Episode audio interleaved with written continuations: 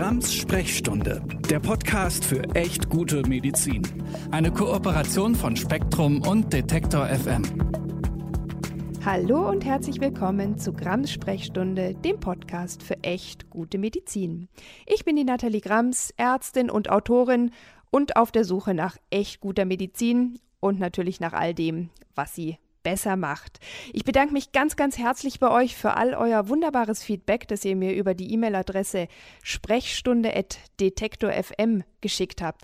Da waren echt super interessante Impulse und Themen dabei, auch Sachen, die ihr erlebt habt, die wirklich nicht gut laufen in der Medizin, die ich sicherlich auch in einer der nächsten Folgen dann jeweils aufgreifen werde. Was zum Beispiel dabei war und was kommen wird, ist die Stigmatisierung, die man durch eine HIV-Erkrankung in der Medizin erleiden kann oder auch der etwas steinige Weg der Physiotherapie von der Erfahrungsheilkunde hin zu einer evidenzbasierten, wissenschaftlich belegbaren medizinischen Behandlungsform. Also ihr seht, die Palette bleibt bunt und auch heute habe ich ein spannendes Thema für euch äh, mitgebracht und mit in dieser Folge zum Thema Migräne dabei ist Bettina Frank. Hallo Bettina.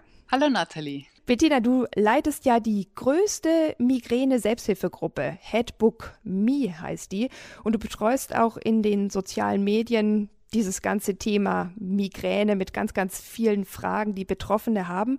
Und du hast für diese ehrenamtliche Aufklärungstätigkeit, die du da leistest, sogar das Bundesverdienstkreuz erhalten.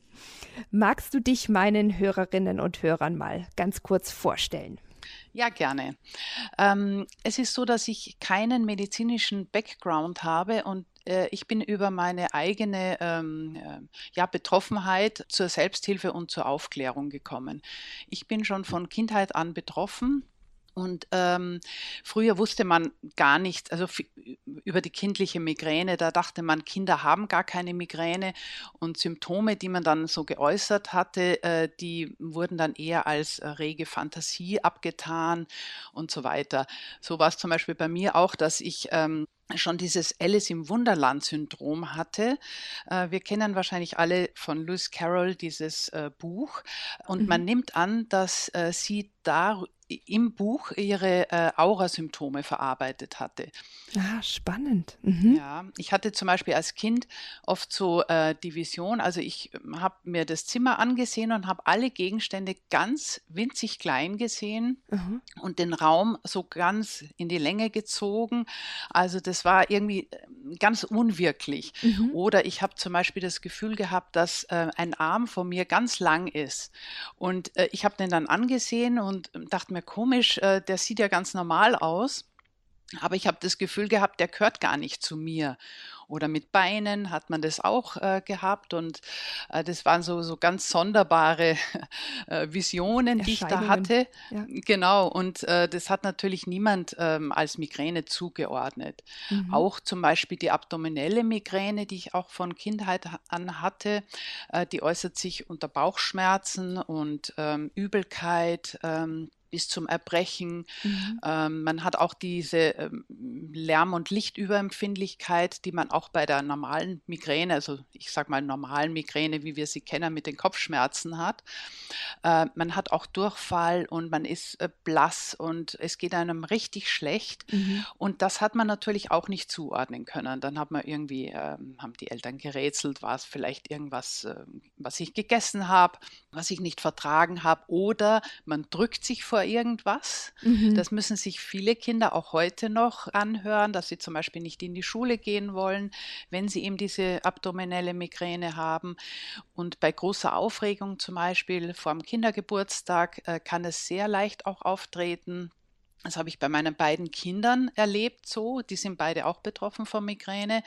Und die hatten fast jedes Mal, vor allem die Tochter, äh, vor dem Kindergeburtstag so schlimme Bauchkrämpfe, dass sie irgendwann gar nicht mehr einen Geburtstag feiern wollte. Mhm, mh. Und ich habe selber auch nicht richtig zuordnen können, weil ich eine richtige, vernünftige Diagnose erst mit ähm, Ende 30, Anfang 40 erhalten habe. Ja. Ist ganz witzig, was du beschreibst. Ich war auch ein Migräne-Kind und auch eine Migräne-Jugendliche. Und es hat auch ewig lang gedauert, bis man das richtig diagnostiziert hat, obwohl ich eher so die ganz klassischen Symptome, halt so einen ganz starken Halbseitenkopfschmerz mit einer schrecklichen Übelkeit hatte, auch sehr regelmäßig. Und ähm, selbst da hat man es nicht sofort als das identifiziert, was es halt ist. Und deswegen vielleicht die Frage, du hast es ja jetzt auch schon geschildert, die Migräne ist ja ein unheimlich vielfältiges Krankheitsbild, aber es gibt ja doch so ein paar Punkte, an denen man das dann festmachen kann. Und was ich sehr interessant finde, jetzt sind wir beide Frauen. Ähm, es ist ja auch eine Erkrankung, die gehäuft bei Frauen äh, vorkommt. Ich glaube, jede fünfte Frau im Laufe ihres Lebens ist zumindest eine Zeit lang betroffen. Altersgipfel ist so zwischen 35 und 45 Jahren, aber es sind eben auch häufig Kinder betroffen und da kann man es nochmal oft schlechter herausfinden. Trotzdem gibt es ja so ein paar Eckpunkte. Was würdest du sagen? Äh, was unterscheidet die Migräne auch vom Kopfschmerz? Also die Migräne ist eine Ganzkörpererkrankung. Äh, der Kopfschmerz ist isoliert, wirklich nur im Kopf, äh, kann zum Beispiel Spannungskopfschmerz sein oder ein Kopfschmerz, äh, ein sekundärer Kopfschmerz aufgrund von Dingen, die man vielleicht gemacht hat, dass man zu wenig geschlafen hat, zu wenig getrunken hat oder so. Dann hat man da isoliert den Kopfschmerz. Aber Migräne ist eine Erkrankung, die den gesamten Körper betrifft. Ähm, es fängt schon an mit den Vorboten, die können zwei, drei Tage äh, davor schon auftreten. Entweder ist man äh, ganz müde und erschöpft es kann aber auch das Gegenteil auftreten, dass man richtig aufgedreht ist mhm. und, und leistungsfähig und dann man könnte man Bäume ausreißen und möchte irrsinnig viel anpacken. Oder man gähnt zum Beispiel häufig. Dann Heißhunger ist auch ein ganz typisches ähm, Symptom vor der Migräne, mhm. äh, dass man, äh, man möchte irgendetwas also muss man essen und macht das dann auch. Und äh, das Gehirn gerät davor schon in ein Energiedefizit und mhm. der Körper ist ja eigentlich ein Wunderwerk und der sagt uns dann, isst jetzt schnell Kohlenhydrate und zwar schnell verfügbare. Ja. Und das sind halt Schokoriegel. Die, ja, genau, oder Schokolade oder Gummibärchen oder was auch immer. Dann isst man diese Nahrungsmittel gelegentlich kann es sein, dass man dadurch wieder die nötige Energie bekommt und die Attacke dann doch nicht äh, ausbricht. Aber meistens ist es dann schon zu spät äh, in dieser Phase und die Migräne kommt dann trotzdem durch und dann schlussfolgert man äh, falsch, dass diese Nahrungsmittel die Migräne ausgelöst haben. Es ist nämlich genau umgekehrt. Diese Lust auf Nahrungsmittel ist bereits die Migräne.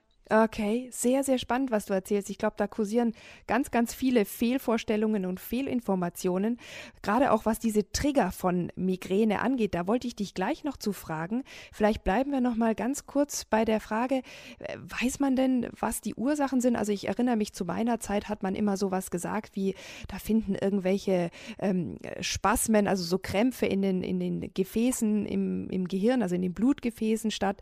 Ich weiß aber, dass diese Theorie mittlerweile so wieder über, überholt ist und dass es ganz viele andere Erklärungsversuche gab. So wie ich jetzt auch in der Vorbereitung rausgefunden habe, so ganz, ganz klar, was genau die Ursache ist, weiß man gar nicht. Das, so ganz genau weiß man das noch nicht. Ähm, die Dinge, die du jetzt angesprochen hast, die hat man inzwischen verworfen. Also Migräne ist eine genetisch bedingte Erkrankung. Ähm, man kennt auch die Genorte, die verändert sind bei den Menschen, die Migräne haben. Ähm, Migräne muss nicht ausbrechen, zwingend, selbst wenn man jetzt diese Genveränderung hat. Aber es ist doch sehr wahrscheinlich, dass sie irgendwann im Laufe des Lebens mal ausbricht. Und das ist im Unterschied unterschiedlich wann. Ähm, es kann eben als Kind schon ähm, ausbrechen oder erst später. Bei manchen ist es zum Beispiel auch so die hormonelle Umstellung, also bei Frauen, wenn die Mädchen das erste Mal die Periode bekommen oder äh, Frauen ähm, nach der ersten Schwangerschaft oder nach der Schwangerschaft wird es besser. Bei mir war es mhm. wirklich so. Ich äh, äh, hatte wirklich Migräne bis zu meiner ersten Schwangerschaft und auch wirklich sehr regelmäßig und sehr häufig und heftig. Und in der Schwangerschaft wurde es immer weniger und danach war es weg.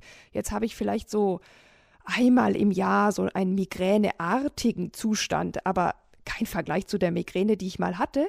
Und deswegen kann ich das auch nur bestätigen, auch wenn ich jetzt tatsächlich nur n gleich 1 bin. Aber es freut mich, dass es tatsächlich manchen Frauen so ergeht, dass es tatsächlich durch die Hormonumstellung sich verändern kann. Muss ja nicht für immer wegbleiben, da hatte ich jetzt bestimmt Glück. Aber das ist ein, ein, eine Sache, die man weiß. Ne? Ja, genau. Also da hast du wirklich Glück gehabt.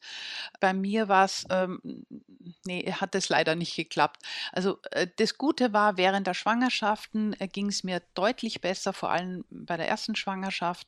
Da hatte ich nur die ersten paar Monate so vereinzelt noch ähm, Migräne und dann überhaupt nicht mehr. Also das war ein Traum, weil ich kam von der täglichen Migräne dann praktisch äh, ab Mitte der Schwangerschaft äh, äh, zu null.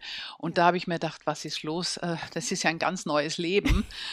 ja. Und das hat auch noch ein bisschen angehalten in der äh, Stillzeit, aber mit dem Abstillen dann, ich habe so circa sieben Monate gestillt, äh, dann ging es wieder los wie eh und je. Also das war ja auch mit Aura und allem Möglichen. Also es gibt so ein paar Faktoren, die man kennt oder auch, dass eine genetische Prädisposition dabei ist, weswegen es auch manchmal eine familiäre Häufung gibt oder dass es eben auch die Kinder haben können, wie bei dir und wie bei mir übrigens auch. Dazu kommen wir später noch. Ich ähm, glaube aber, dass im Gegensatz zu der wirklichen, ja, eins zu eins Erklärung der, der Ursache, es immerhin mittlerweile sehr, sehr gute Behandlungsansätze gibt. Und zwar sowohl, was die Akutbehandlung in so einem Anfall angeht, als auch die Prophylaxe, äh, dass es gar nicht erst so weit kommt. Ne? Weil ähm, du hast zwar schon so ein paar Punkte genannt, woran man merken kann, dass es kommen könnte, aber nicht immer kann man es entweder erfassen oder dann auch rechtzeitig eingreifen. Kannst du uns ganz kurz, ich meine, wir wollen jetzt nicht zu sehr in die medikamentöse Behandlung reingehen, das muss man im Zweifel ja auch immer mit seinem behandelnden Arzt oder der behandelnden Ärztin besprechen, aber kannst du so ein paar Eckpunkte sagen, was sind so Ansätze, die eben gut und wissenschaftlich äh, belegt sind? Ja, also die Triptane, das sind spezielle Medikamente, die nur bei Migräne und beim Clusterkopfschmerz wirken. Die sind die Nummer eins in der Therapie die wirken wunderbar. Also es gibt sieben verschiedene, es gibt auch unterschiedliche Darreichungsformen. Da muss man auch bei den Triptanen das für sich äh, passende Triptan finden. Also bei mir wirkt zum Beispiel als orales Triptan am besten das Zolmitriptan und dann die Spritze von Sumatriptan. Aber Sumatriptan als Tablette könnte ich lutschen wie ein Bonbon, hat überhaupt gar keinen Effekt. Ähm, deswegen ist es ganz wichtig, dass man sich da durchprobiert und nicht vorzeitig aufgibt, weil man sagt, oh, das hat jetzt überhaupt nicht geholfen, äh, bei mir wirken Triptane nicht. Das hat mir zum Beispiel mal ein Arzt gesagt, da war ich äh, so Anfang 30 äh, hatte überhaupt keine Ahnung, wie ich umgehen soll mit, mit der Migräne, hatte auch keine Ahnung davon, dass man Schmerzmittel nicht öfter als zehn Tage im Monat einnehmen sollte, ja. weil äh, sich dann nämlich zum primären Kopfschmerz noch ein sekundärer Kopfschmerz hinzugesellen kann. Das ist dann der Kopfschmerz vom Medikamentenübergebrauch. Und wenn man den hat, dann hat man ein zusätzliches Problem, weil man dann äh, in einen sozusagen so einen Mischkopfschmerz hineinkommt. Also man mhm. hat die, die Attacken von der primären Kopfschmerzerkrankung und hat zusätzlich von der sekundären Kopfschmerzerkrankung so eine Mischung aus Spannungskopfschmerz und Übelkeit und, und migräneartigen äh, Schmerzen. Das heißt, man irgendwann kommt man gar nicht mehr raus aus dieser äh, aus, aus, diesem Schmerzkonglomerat. Äh, ja, und ja, ja. Äh, da kommt man auch nur noch raus, wenn man eine ganz äh, strikte Medikamentenpause macht. Und ähm, ja, und ich war damals in so einer Situation und bin dann zum Arzt gegangen. Ähm, ja, ein Arzt hat zum Beispiel gesagt, so oft Kopfschmerzen, das gibt es nicht. Ja, das muss psychisch bedingt sein. Oder ein anderer hat mir den Rat gegeben, ja, wissen Sie, wenn ich mal Kopfschmerzen habe, dann mache ich mir ein warmes Bad und trinke ein Glas Sekt dazu. Oh, ja, schön. Konnte man auch nichts anfangen damit. Ich meine, das ist hm. nett, aber äh, ist nett gemeint, nicht aber gesundheitsfördernd, ja. Nee, und außerdem hat, hat der einfach mich nicht ernst nehmen können. Ich meine, mhm. können, er hat sich sicher bemüht, aber der hat sich halt auch nicht so ausgekannt und hat auch gedacht, es gibt es nicht, dass man so oft äh, Schmerzen hat. Ja. Und ähm, also da muss man wirklich sehr aufpassen, dass man nicht zu oft die äh, ähm, Akutmedikamente einnimmt, entweder Triptane oder Schmerzmedikamente. Mhm. Ja, und ich kam dann nochmal zu einem anderen Arzt und der hatte mir dann, also der hat dann diagnostiziert, dass ich Migräne habe und hat mir dann äh, äh, äh Sumatriptan mit 50 mhm. Milligramm mhm. gegeben und hat gesagt, nehmen Sie das bei der nächsten Attacke und wenn das nicht wirkt, dann wirken Triptane bei Ihnen nicht. Ui. Mhm. Ja, es war natürlich eine ganz falsche Information. Große Falle. Ja, ja, leider. Ich habe das genommen und Sumatriptan äh, oral wirkt bei mir nicht und äh, habe dann weitere fünf Jahre auf die wichtigen und wertvollen Triptane verzichtet aufgrund dieser falschen Information und habe mich weiter sozusagen äh, hingeschleppt mit den äh, Medikamenten, die äh, nicht ausreichend gewirkt haben und irgendwann eben gar nicht mehr gewirkt haben, weil das ist eine weitere Folge des Medikamentenübergebrauchskopfschmerzes, dass Medikamente dann nicht mehr wirken und auch Prophylaxe. Praxen nicht mehr wirken. Ja. ja. Das ist äh, also ein ganz wichtiger Punkt, den, glaube ich, jeder und jede wissen sollte, dass eine einmalige Behandlungs-, äh, ein Misserfolg äh, noch nicht heißt, dass man da am Ende der Fahnenstange ist. Jetzt betrifft es ja aber vor allem die Akutbehandlung. Es gibt ja auch medikamentöse Prophylaxe. Da erinnere ich mich, dass man früher das auch mal mit Antidepressiva oder auch äh, Beta-Blockern, also eigentlich Blutdrucksenkungsmitteln versucht hat. Was ist denn da so State of the Art im Moment? Also immer noch Mittel der ersten Wahl sind Beta-Blocker. Die sind in aller Regel gut verträglich, können auch schon Kindern verschrieben werden. Dann, wie du angesprochen hast, die Antidepressiva, vor allem die trizyklischen Antidepressiva, also die alten, äh, die sind auch sehr gut ähm, erforscht und man kennt sie gut und die können wirklich sehr, sehr gut in niedriger Dosierung eingesetzt werden. Wenn jemand häufig Auren hat, dann bieten sich zum Beispiel Antiepileptika an die auch sehr gut helfen können. Also da muss der Arzt dann äh, entscheiden, äh, was er wo einsetzt, weil es gibt ja auch äh, Kontraindikationen.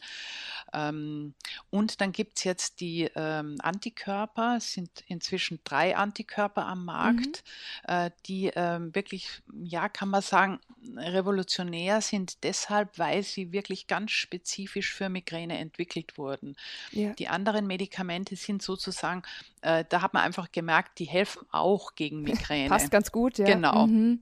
Aber die Antikörper sind auch keine Wundermittel. Sie helfen bei ungefähr einem Drittel der äh, Patienten sehr gut und bei der Hälfte vielleicht, also verbessern sie die Situation und dann gibt es so ein Drittel, äh, bei denen sie überhaupt nicht wirken. Also so ähnlich eigentlich wie die bewährten Prophylaxen auch. Ja, das heißt also, man muss wirklich am Ball bleiben, man muss sich vielleicht gegebenenfalls auch mehrfach beraten lassen, vielleicht auch mal ja. zum Spezialisten, zur Spezialistin gehen. Mhm. Und ähm, gehen wir noch mal einen kleinen Schritt zurück. Wir hatten ja vorher schon kurz angesprochen, es gibt so ganz viele Fehlvorstellungen über, was die Migräne triggert. Also was sind Triggerfaktoren, wo du sagen würdest, ja, das stimmt, das ist belegt. Und was ist eher sowas, was so ein bisschen märchenhaft, schwurbelig dafür gehalten wird? Äh, weil da habe ich auch schon die absurdesten Dinge gehört. Ja, genau.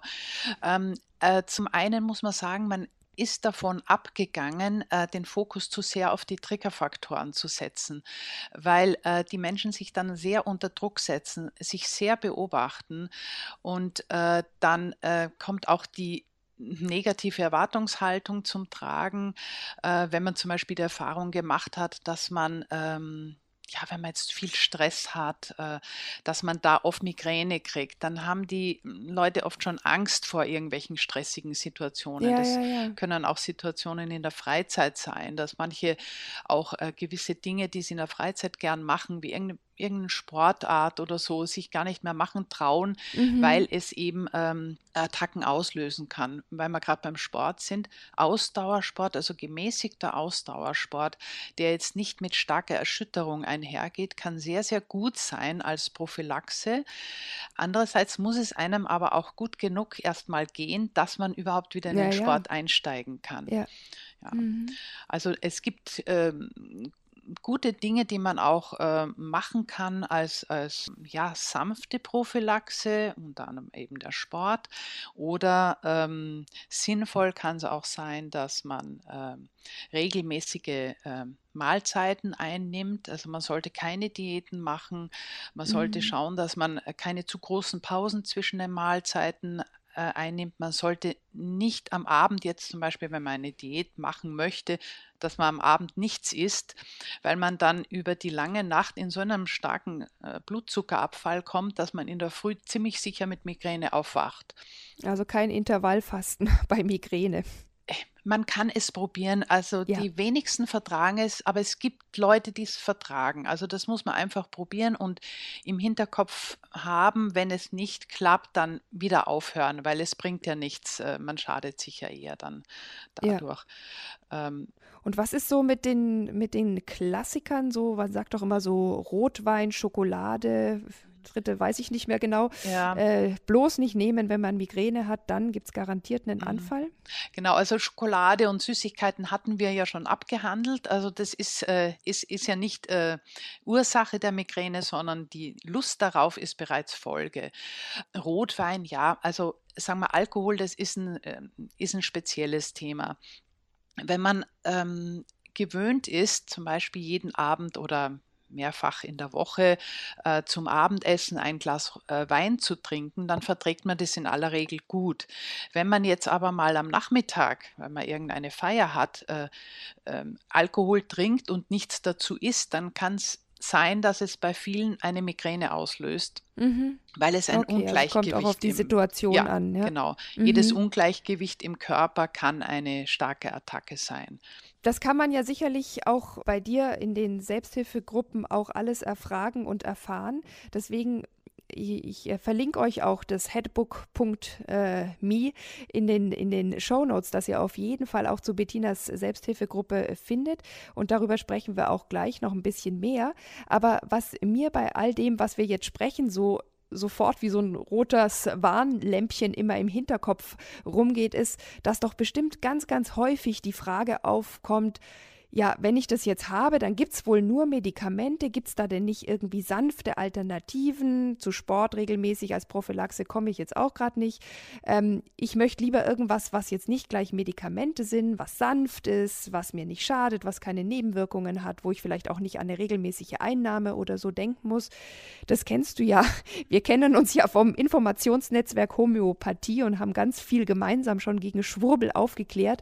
So von Yoga bis Homöopathie Homöopathie bis, äh, ich habe auch mal gegoogelt, Migränebehandlung kommt gleich als vierter Punkt Piercing. Also, mhm. ähm, Bettina, wie schaut's aus? Wie groß ist der Schwurbelfaktor bei der Migräne? Sehr, sehr groß. Leider.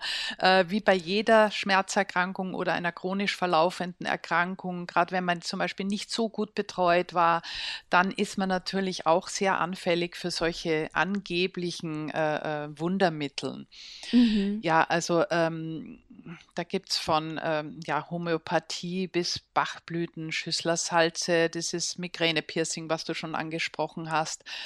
Ja, Akupunktur ganz absurde. könnte ich mir vorstellen, ja. Akupunktur, genau. Das sind alles Dinge, die keine, keine Evidenz aufweisen. Mhm. Wir wissen ja, dass Menschen sehr anfällig auf Anekdoten sind und wenn man selber die Erfahrung gemacht hat, aber nicht äh, die Zusammenhänge richtig versteht, dann äh, schlussfolgert man natürlich, dass dieses oder jenes zum Beispiel eine Wirkung hatte. Mhm. Ein Beispiel ist die Akupunktur. Da sagen manche, ja, das hilft mir und das, das hat mir Besserung gebracht, zumindest kurzfristig.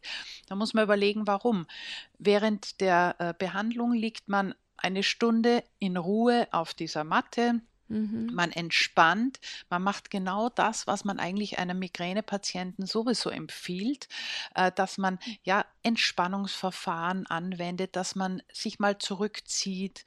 Ähm, Migräne ist ja unter anderem auch eine Reizleitungsstörung, das heißt Reize, die für andere Menschen ohne Probleme sind, vor allem wiederkehrende Reize, äh, sind für einen Migränepatienten ein Problem, weil äh, das sehr aktive Gehirn eines Migränepatienten ähm, äh, immer auf Hab-Acht-Stellung ist. Also auch ähm, äh, Reize, die, die wiederkehrend sind, mhm. sei es jetzt Lärm oder Baustelle oder so, ähm, die werden immer gleich äh, priorisiert. Das heißt, dass das Gehirn schneller erschöpft als das Gehirn eines ähm, gesunden. Klingt vielleicht ein bisschen nach Schwurbel, ist es aber nicht. Alles, was so ein bisschen in Richtung Entspannungs- oder auch äh, Verhaltenstherapie geht, da würdest du sagen, das muss man jetzt nicht gleich äh, in Bausch und Bogen ablegen, weil es lehnen, weil es keine Evidenz gibt.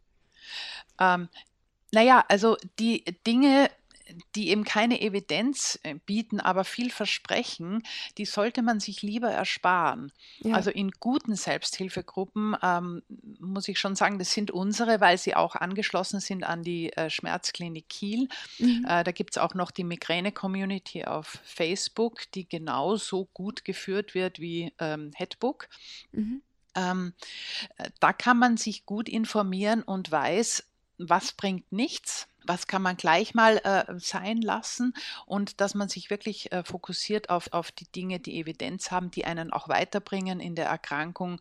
Aber andere Sachen, äh, die man vielleicht ewig lang probiert, die viel Geld kosten, weil sie von den Kassen, naja gut, teilweise werden sie sogar bezahlt, mhm. aber ähm, man, setzt oft viel Geld ein und äh, die Krankheit läuft weiter, sie chronifiziert und im Endeffekt äh, kommt man viel zu spät dann zur richtigen Therapie ja. Was dann im Endeffekt auch wieder ja, teurer ist für die, für ja, die Gesellschaft. Auch für die ja. Gesundheit. Ja, genau. Und ich, ich denke, wir haben das ja auch gerade im der Aufklärungsarbeit über Homöopathie immer wieder gesagt, der direkte Schaden ist natürlich gering, weil es ist ja mhm. nichts drin, was schaden kann.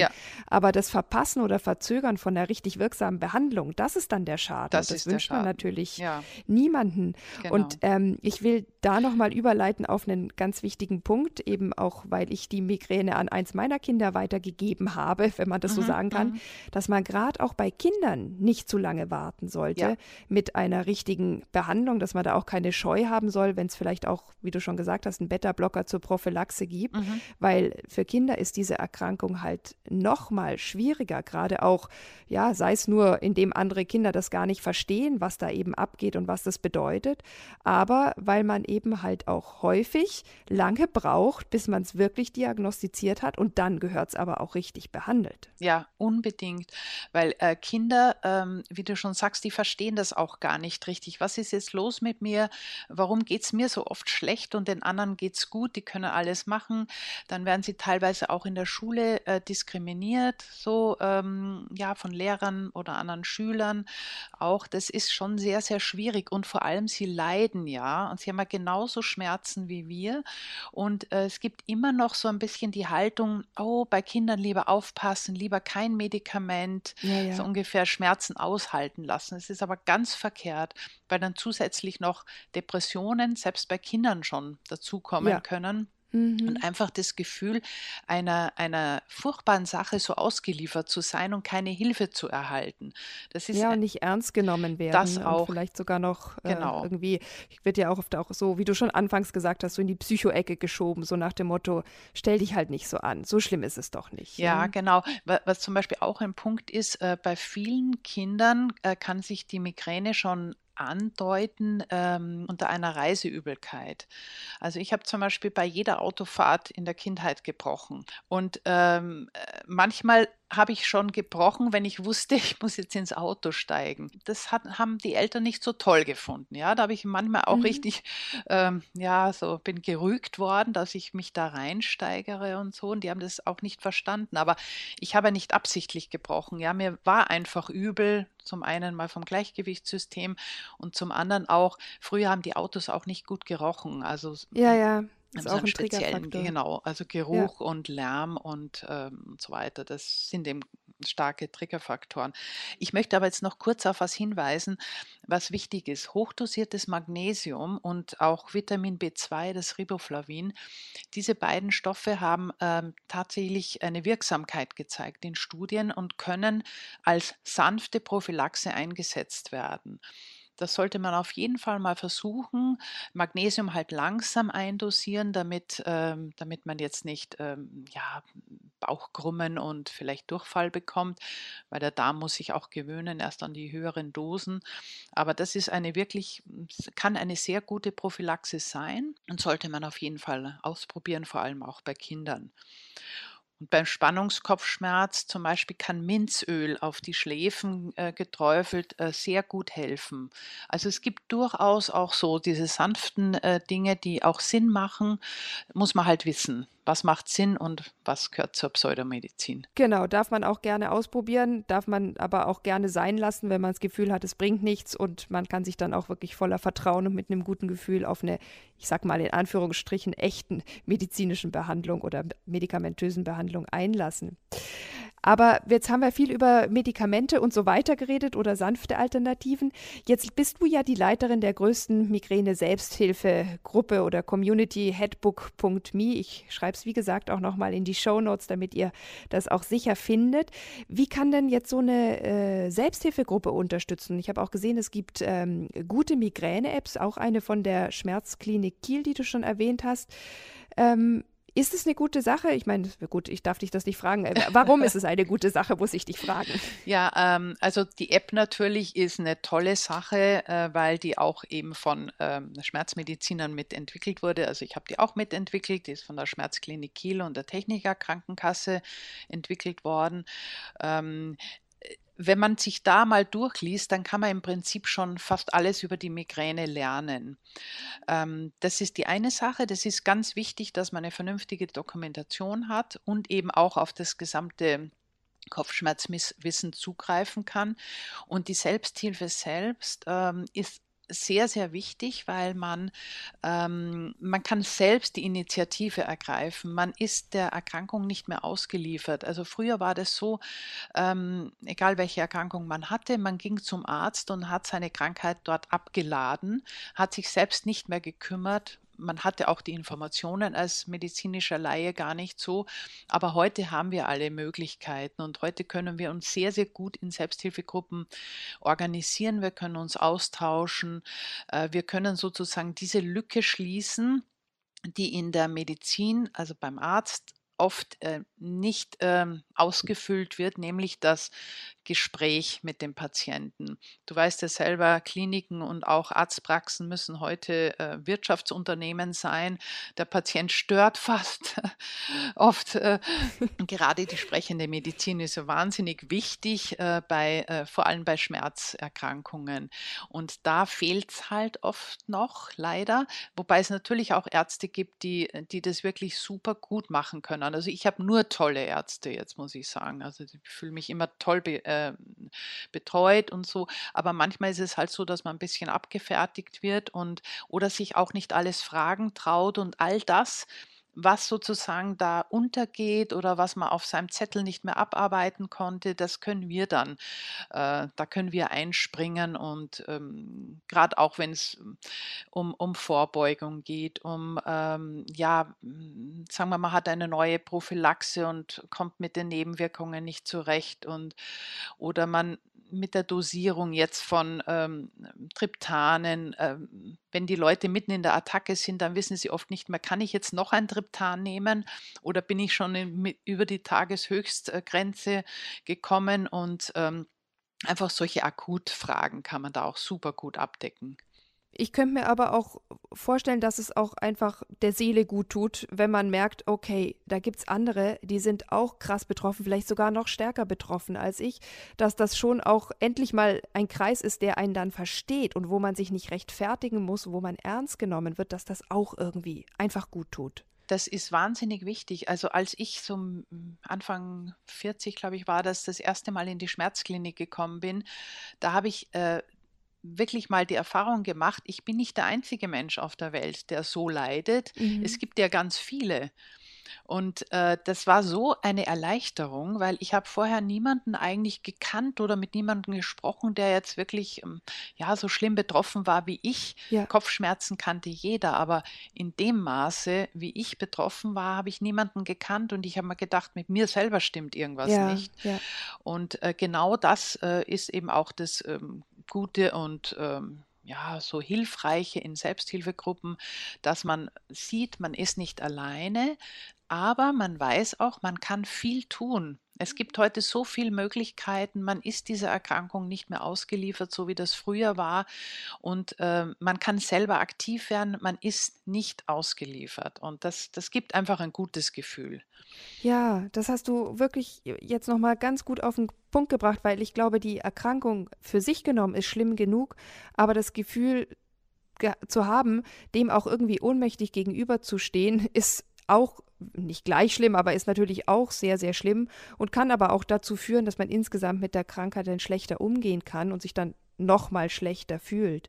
Und ich glaube, der Punkt, jetzt geht es ja hier in dem Podcast um echt gute Medizin und wie sie besser werden kann, der Punkt, den du angesprochen hast, dass wir leider in den Arztpraxen oft nicht genug Zeit haben, um darüber wirklich in aller Tiefe und der Ausführlichkeit zu sprechen, wie es oft nötig und gut wäre, ist der, den wir für heute und für den Podcast hier mitnehmen wollen und müssen, dass tatsächlich eben die, ja, wie immer, die sprechende Medizin so ein bisschen zu kurz kommt. Und was wir auch äh, mehrfach gemerkt haben, ist, es ist ja oft mit dem ersten Therapievorschlag nicht getan. Da gibt es vielleicht einen langen Prozess, bis man dann die optimale Kombination auch für sich gefunden hat und vielleicht Vielleicht muss man das im Laufe des Lebens auch mal anpassen, weil sich auch Bedingungen ändern.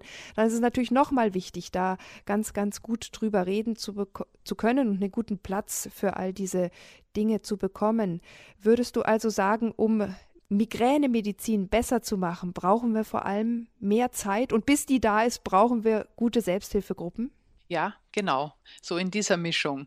Ähm, es wäre natürlich gut, wenn die sprechende Medizin gestärkt wird. Das ist ja, das ist ja auch unser Dauerthema, ja. äh, dass es wirklich noch fehlt und dass dann auch Patienten nicht so sehr abwandern zu zum Beispiel Heilpraktiker oder Homöopathen, die sich auch zwei Stunden hinsetzen und dann von Adam bis Eva irgendwie beginnen und irgendwas zusammenfabulieren, ähm, weil äh, manche sehen das dann als, als, ja, als, als Rettung für sie, weil sie sagen, endlich hört mir jemand zu, endlich nimmt mich jemand ernst. Aber das ist leider ein Trugschluss. Äh, es ist zwar nett, wenn man jetzt erzählen kann, wie es dem Hund geht und so weiter, aber, oder der Tante, aber das hilft einem in der Erkrankung im Endeffekt dann natürlich nicht weiter, außer dass man halt so eine Art von Gesprächstherapie hat. Ähm, äh, und in diese Lücke äh, greifen ja die alternativen Heil Heiler, aber es bringt einen in der Erkrankung selber überhaupt nicht weiter und man verschwendet Zeit und ähm, die sollte man besser in die, in die vernünftige Medizin stecken. Ja, da hast du ein wunderbares Schlusswort gesprochen, würde ich fast schon sagen. Ich glaube auch, dass äh, die vernünftige Medizin tatsächlich die beste Medizin ist.